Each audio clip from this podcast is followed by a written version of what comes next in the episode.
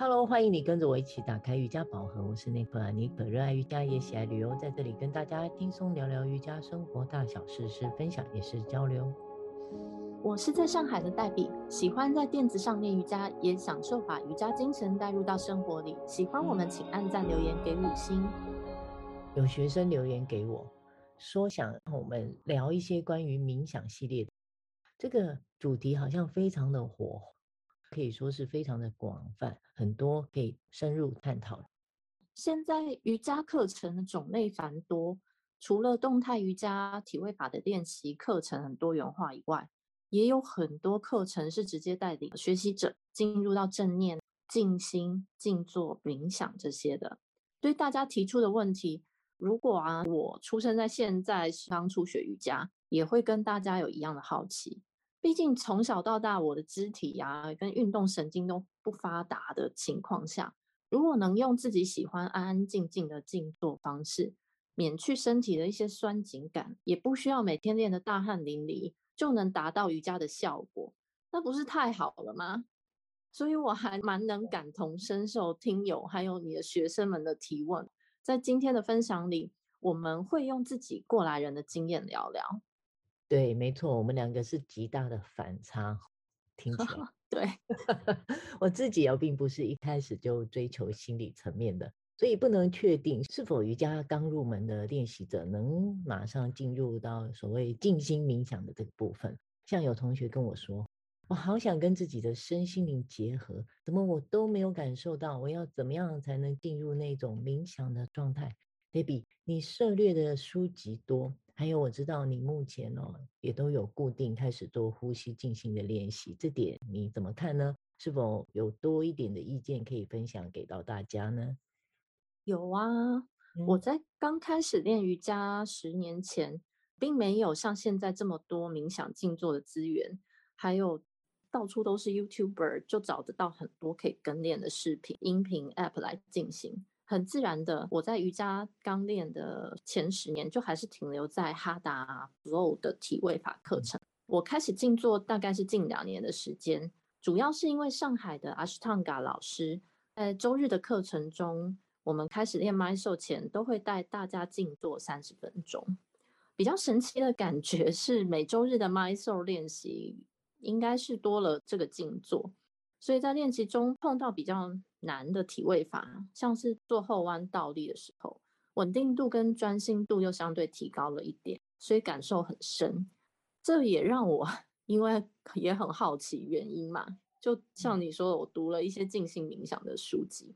他们的分类又非常的广，包含有从瑜伽相关的，还有正念或是。以宗教角度出发来谈的各式各样的书都有。以我自己的理解，整合起来大概可以分为三类：集中注意力的冥想，这个方法它会着重把注意力集中在一个意念上，就是尽可能可以排除心中的杂念来进行。第二种是比较开放式的冥想，需要关注在呼吸。感觉身体内在的脉轮，或是外在的眼、耳、口、鼻、四肢的感受，或是脑中自己的思绪来进行。第三种就是自我超越式的冥想，在练习这个方法的时候，会是用持咒，像是嗡，或是去找寻自己比较有感觉、能静下来的反咒来进行。嗯，那我自己现在在做的方式是以第二种开放式冥想为主，数呼吸的方式来做。你可，你呢？我是第一类，就是 我是集中注意力冥想这一类，因为我比较好动，嗯、所以我觉得我必须要先自己的注意力集中起来，我才有办法做得比较长久一点点。对、嗯，那我们真的是蛮不一样的。是，因为我自己在练习的过程里，我觉得要想要走入冥想的空间里，需要的是比较多练习专注跟稳定度。其中最关键的就是要练习呼吸，把外在的气流好好的带入到我们的体内，希望是能循序渐进的找到这种感觉哦。在体位法的练习，我们希望能练习到的境界是稳定而且舒适的哦。当然，连我自己在练习早期也不懂怎么控制，明明难的不得了，怎么可能到舒适啊？对，有趣的才慢慢发现哦。瑜伽能改变的哦，其实很多啦，不仅仅是外形嘛，而是启发我们对自己的觉察。我们开始有我啦，我是说我自己开始有不同跟自己对话的一种声音哦，所以我的生活还有我的态度都转变了很多，嗯，还有我自己才慢慢的走入我自己心理的层面啊，还开始有很多异于往常的行为跟举止啊，这一些对我来说都是循序渐进的在发生哦。一直到现在，我觉得我展现出比较真实、真实自我的一面，就是自己常会跟自己心里的自己对话哦。这听起来也许有一点玄，我但我觉得这个过程是相当丰富。那再来啊，我才慢慢的，哎，偶尔我会进入到一些练习哦。我自己是完全走在这一路上，也觉得如获至宝啊，我才会想透过我们像这样的节目分享给更多人。嗯。我就来分享一下我自己的方法，因为我在家也会静坐。我每次进行的时间不算长，大约是十分钟到半小时不等，依据自己可以的状况来定。那练习的过程，大家可能会感觉只是坐在那里一动也不动，有什么难吗？啊，我在这边郑重的告诉大家，即使是像我个性比较容易静下来。一开始练习的前半年也真的不轻松哦，因为静坐需要保持脊椎稳定的延伸拉长，并不是随意弯腰驼背的坐着嘛。而盘腿时，就算是没有办法做到莲花双盘，只是保持简单版的散盘坐，双手自然垂放在大腿靠膝盖的两侧，啊，眼睛自然的闭上，放缓呼吸，只要做到三五分钟，不用太久。很自然的，你的大腿、小腿各个部位都会神奇的出现酸酸麻麻的感觉，嗯，这蛮容易就会想把腿啊、手啊移来移去的，或是把眼睛打开。但关键点就是在静坐的过程中，要去克服这个像海浪一样一波一波的酸麻感，尽可能的还是要保持身体坐好坐正，不要一直动来动去。很神奇的是，一旦这个酸麻感，你透过平缓深长的呼吸，它是可以一点一点的被减缓的。所以坐上三十分钟或一两个小时，只要是有经验的静坐练习者，真的是完全不需要改变坐姿的哦。嗯，在稳定静坐的逻辑呢，其实我自己感受下来，跟在瑜伽垫上练体位法是很相似的。常常我坐着坐着，感受到酸麻感的海浪来袭时，赶紧放缓呼吸。也就和我前面有提到的，在做挑战时候的体位法一样啊，虽然很不容易，但是把注意力移到呼吸上，身体慢慢的就不紧张了，总会再找到一点点进步的空间。对，听你这样讲，真的讲得非常的详细。我也是觉得那个酸麻感真的来得好快，怎么坐着也这么酸麻呢？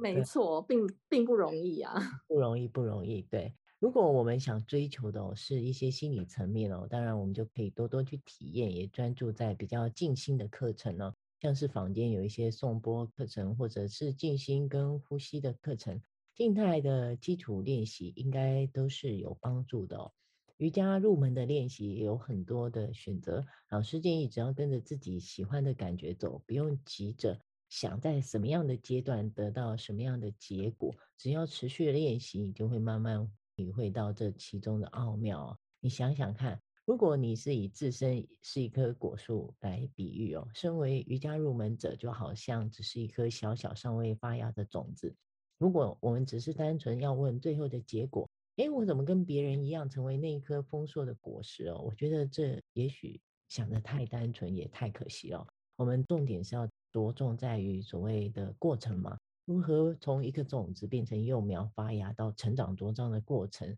然后再去结成一个最甜美的果实，那才是中间的，才是最精彩的故事。是的，按着自己喜欢的方向走，多听听身体内心的声音，还是最重要的。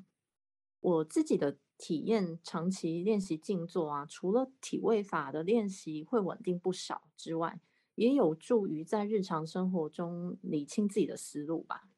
平时有空的时候要做，提醒大家，特别忙劳累的时候，其实更需要稳定的做哦。而你应该会好奇，说我会不会因为感受过静坐的 微妙之后，就不再继续练这个看起来比较辛苦的 Ashtanga 体位法？对，对我来说，两者是相辅相成的，同等重要。所以，建议瑜伽初学者有机会把体位法、静坐、静心冥想一起练习是挺好的。像是八支瑜伽的定义，之前我们也聊过哦。体位法其实只是其中一支，当然不是全部。静坐也是一样的道理，缺一不可。如果没有稳定的固定付出汗水来练早埋，我想再好的老师来带我静坐，我也大概感受不出它的必要性。再打个比方来说，像我们都认为钱不是万能嘛，但没有钱却万万不能。那体位法在瑜伽世界里，就像是金钱在人生阶段中一个比较基础求温饱的资本。那丰俭由人，还有体位法的难易，也大家可以依据身体可以的情况来练，但却能给瑜伽练习者一个比较便利的方式，透过对身体的练习跟掌握，进而让瑜伽可以更进一步走入到新的练习。是的，希望我们的首次分享你们会喜欢。欢迎上妮可脸书，妮可打开瑜伽宝盒，按赞追踪，留言互动。妮可的教学在文山区跟新安和都有开课，还有瑜伽旅游每月定期推出，请关注老师的脸书。有兴趣欢迎私讯妮可老师，一起进入瑜伽世界探索。我们下周见，拜拜，拜拜。